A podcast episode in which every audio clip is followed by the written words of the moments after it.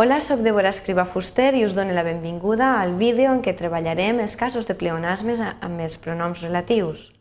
Els objectius d'aquest vídeo són els següents. Analitzarem quan es dona un cas de pleonasme en una oració de relatiu i en quins nivells de llenguatge. I d'altra banda, aprendrem a detectar els pleonasmes i a usar les construccions que són adequades.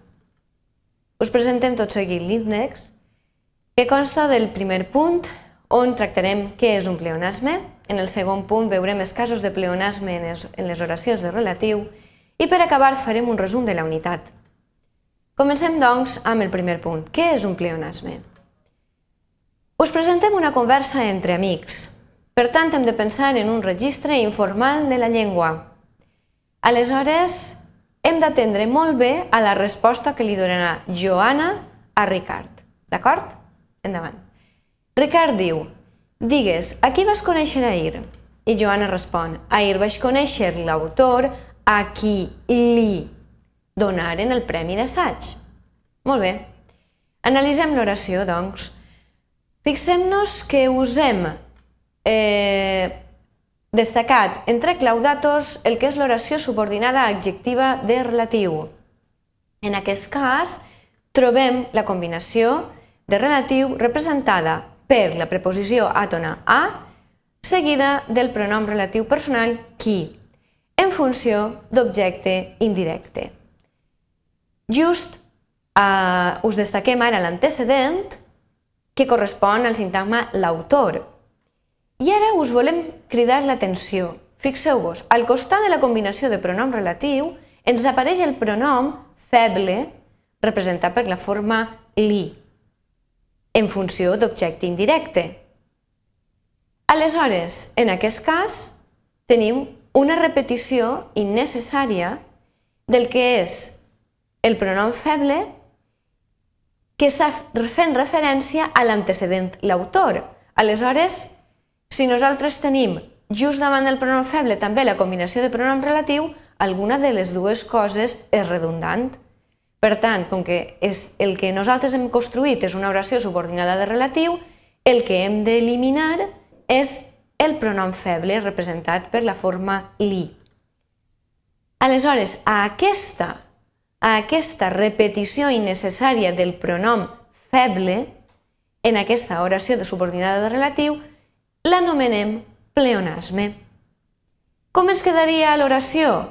Doncs es quedaria així, Ahir vaig conèixer l'autor a qui donaren el premi d'assaig.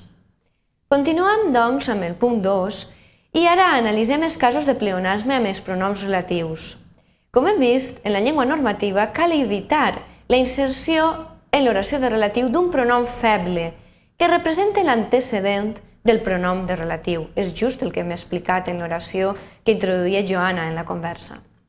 Veiem altres exemples. No hem de dir tornen a fer aquella pel·lícula que ja l'hem vista tantes vegades, sinó que cal dir tornen a fer aquella pel·lícula que ja hem vist tantes vegades.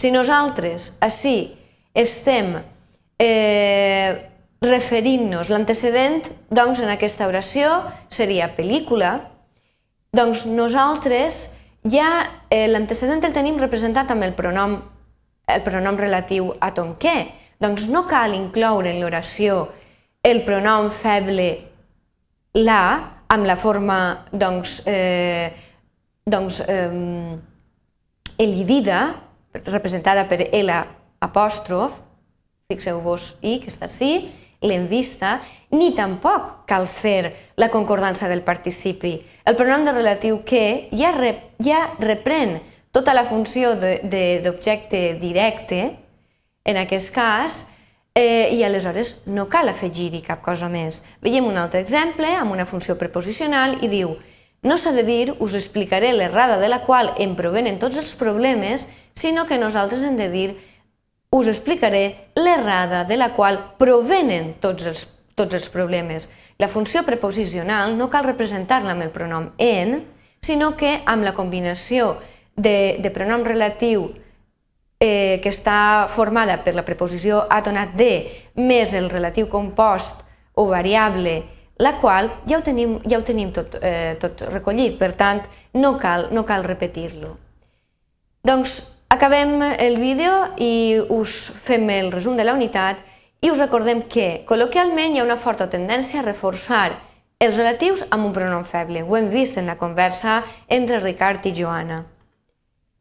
El pronom feble representa per segona vegada el mateix antecedent que ja ha expressat abans el pronom relatiu, amb la qual cosa no cal inserir-lo. Aquest ús es considera incorrecte i, com hem vist, aquesta mena de repeticions rep el nom de pleonasme.